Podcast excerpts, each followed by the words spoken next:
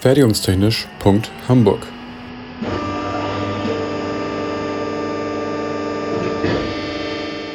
Ein Podcast rund um die Produktion.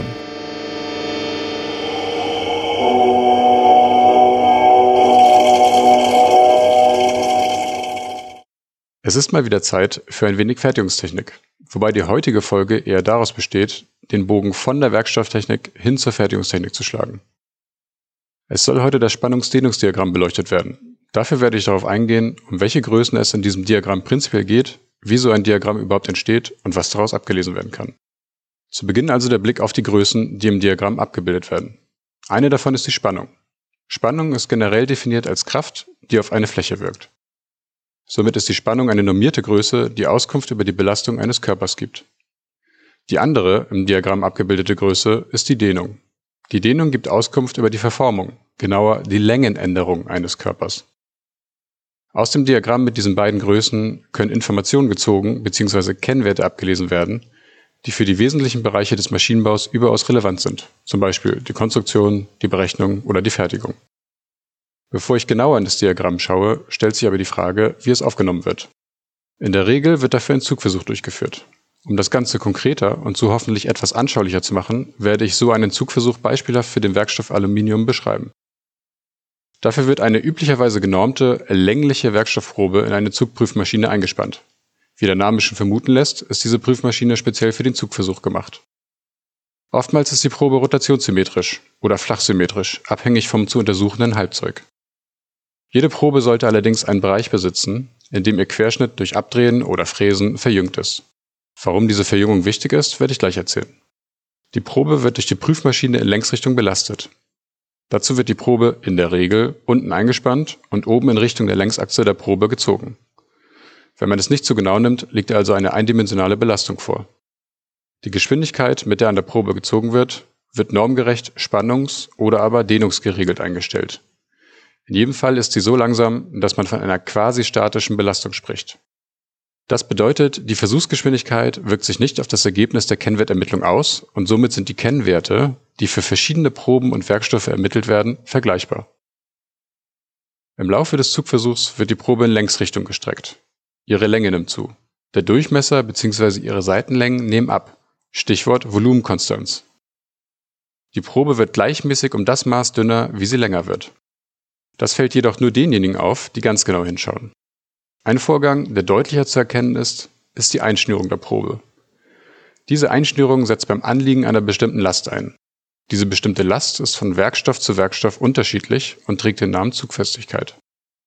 Einschnürung bedeutet, dass sich der Querschnitt der Probe an einer Stelle drastischer verkleinert als im Rest der Probe. Es liegen plötzlich unterschiedliche Querschnitte innerhalb der Probe vor. Das liegt daran, dass die Probe sich an einer Stelle noch mehr verformt. Die Einschnürung erfolgt innerhalb des verjüngten Bereichs. Das liegt daran, dass die Querschnitte in diesem Bereich von Beginn an kleiner sind und somit eine höhere Belastung erfahren als im Rest der Probe. Ich erinnere noch einmal daran. Spannung ist Kraft pro Fläche. Weniger Fläche sorgt bei gleicher Kraft also für eine höhere Spannung. Zurück zum Versuch. Auch nach dem Erreichen der Zugfestigkeit wird weiter an der Probe gezogen. Die Einschnürung setzt sich fort. Die Kraft, also der Widerstand gegen die Verformung, wird kleiner weil die Fläche kleiner wird.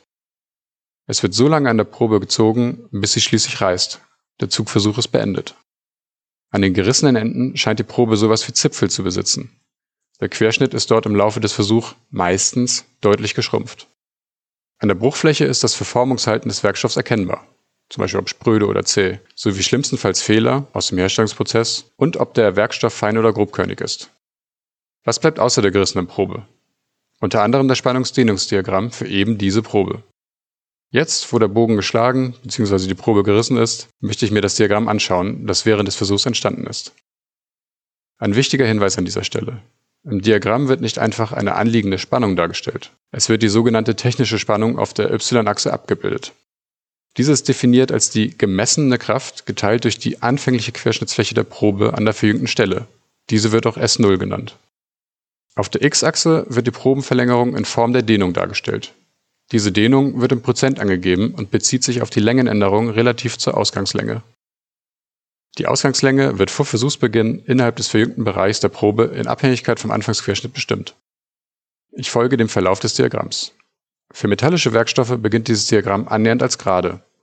Die Steigung dieser Geraden entspricht dem E-Modul des Werkstoffs und wird auch Hooksche Gerade genannt. Der E-Modul, so kann man es an vielen Stellen nachlesen, beschreibt bei linear elastischem Verhalten den proportionalen Zusammenhang zwischen Spannung und Dehnung bei der Verformung eines festen Körpers. Je nach Werkstoff geht diese Gerade ab einem Spannungswert stetig in eine abflachende Kurve über. Erreicht die Kurve dann ihr Maximum, fällt sie wieder ab, so wie in unserem Beispiel der Aluminiumprobe. Für andere metallische Werkstoffe, zum Beispiel unlegierte und niedriglegierte Stähle, ist der Übergang von der Geraden zur Kurve nicht stetig, sondern abrupt. Die Kraft sinkt plötzlich wieder ein bisschen ab und schwingt dann bei zunehmender Dehnung um einen Mittelwert. Diese Phase des Schwingens findet über einen relativ kurzen Zeitraum statt. Ist diese Phase vorbei, verhält sich der Graph qualitativ ähnlich zu dem eines Werkstoffs mit stetigem Übergang. Das waren jetzt nur bildhafte Beschreibungen, ohne die tatsächlichen Fachbegriffe für die einzelnen Phasen bzw. Werte des Diagramms zu nennen. Der erste Begriff, den ich mit Leben füllen möchte, heißt Streckgrenze und wird mit RE bezeichnet. Die Streckgrenze ist der Spannungswert, der bei dem Abknicken der Geraden vorliegt. Die Streckgrenze bezeichnet die Spannung, bei deren Überschreitung plastische Verformung des Werkstoffs einsetzt. Im Umkehrschluss bedeutet dies, dass sich der Werkstoff bei Belastungen bis zur Streckgrenze nur elastisch verformt hat. Man spricht bei diesem Abknicken und Schwingen um einen Wert von einer ausgeprägten Streckgrenze. Liegt kein solches Abknicken vor, sondern ein stetiger Übergang zwischen der Geraden und der Kurve, gibt es keine ausgeprägte Streckgrenze. Es wird anstattdessen die sogenannte Dehngrenze ermittelt. Sie wird auch Ersatzstreckgrenze genannt und mit RP 0,2 bezeichnet. Der Begriff RP 0,2 hat seinen Ursprung darin, dass bei dem Anliegen dieses Spannungswertes der Werkstoff eine plastische Dehnung von 0,2 Prozent erfährt. Um diesen Spannungswert festzustellen, zeichne ich in dem aufgenommenen Diagramm eine Parallele zu der Hookschen Geraden ein. Der Startpunkt für diese Gerade liegt auf der Dehnungsachse bei einem Betrag von 0,2 Prozent. Diese Linie ziehe ich dann, bis sie die eigentliche Kurve des Spannungsdehnungsdiagramms schneidet. Der Spannungswert an diesem Schnittpunkt ist dann der RP 0,2 Wert.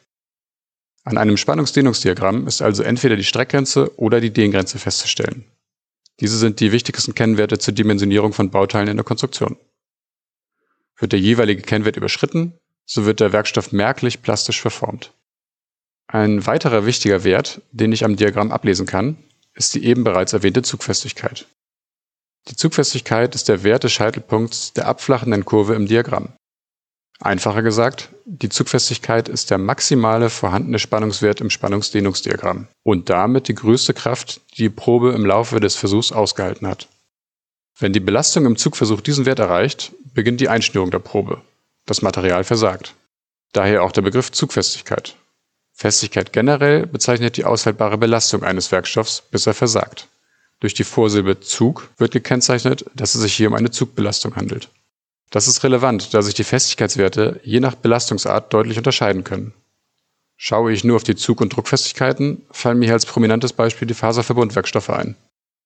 Außerdem können aus dem Spannungsdehnungsdiagramm auf der X-Achse verschiedene Dehnungen in Abhängigkeit der anliegenden Spannung ermittelt werden. Je nach Anwendungsbereich gibt es weitere wichtige Werte, die dem Spannungsdehnungsdiagramm entnommen werden können. Mit Blick auf die Umformtechnik fällt mir als Beispiel für einen weiteren Wert aus dem Spannungsdehnungsdiagramm die Gleichmaßdehnung ein. Das ist die Dehnung im Bereich zwischen Streck- bzw. Dehngrenze und der Zugfestigkeit, also der Bereich, in dem die Probe sich unter Beibehaltung des Volumens verformt, also dünner und gleichzeitig länger wird. In der Umformtechnik wird die Streckgrenze als Fließgrenze bezeichnet. Aber dazu wird uns Benjamin an anderer Stelle mehr erzählen. Bei den Umformungen geht es also ab der Streckgrenze erst richtig los. Mir bleiben abschließend noch zwei Dinge zu sagen. Erstens. Das Spannungsdehnungsdiagramm entsteht im Rahmen einer sehr genau definierten Versuchsdurchführung. Eine Werkstoffprobe wird quasi statisch und einachsig belastet. Daraus lassen sich erste Schlüsse über das Materialverhalten ziehen. Insgesamt bedarf es aber vieler weiterer Transferleistungen und Versuche, um Vorhersagen über das Werkstoffverhalten in realen Situationen treffen zu können. Zweitens. Selbst bei diesem sehr speziellen Anwendungsfall ist es lange nicht so einfach, wie ich es gerade beschrieben habe. Wer es ganz genau wissen möchte, sollte sich weiter informieren. Ich kann als Literatur zum Beispiel das Buch Mechanisches Verhalten der Werkstoffe von Professor Rösler empfehlen. Ich hoffe, dass die heutige Folge ein wenig andere Perspektive auf das Spannungsdehnungsdiagramm geben konnte. Bis zum nächsten Mal, wenn es wieder heißt, es ist mal wieder Zeit für ein wenig Werkstofftechnik. Äh, Mumm. Fertigungstechnisch.hamburg ist eine Produktion des IPT an der HAW Hamburg. Die Inhalte stehen unter der Lizenz Creative Commons Attribution Non-Commercial 4.0 International. Infos zur Lizenz unter creativecommons.org. Verantwortlich für die Inhalte des Podcasts ist Benjamin Remmers. Meinungen gehören den jeweiligen AutorInnen und nicht der HW Hamburg. Weiterführende Links und falls vorhanden Formelzettel finden sich in den Shownotes bzw. auf der Homepage. Für Fragen, Wünsche und Anregungen erreicht man uns unter info@fertigungstechnisch.hamburg oder bei Twitter unter @fertigunghh. Es gelten die Datenschutzbestimmungen der HW Hamburg.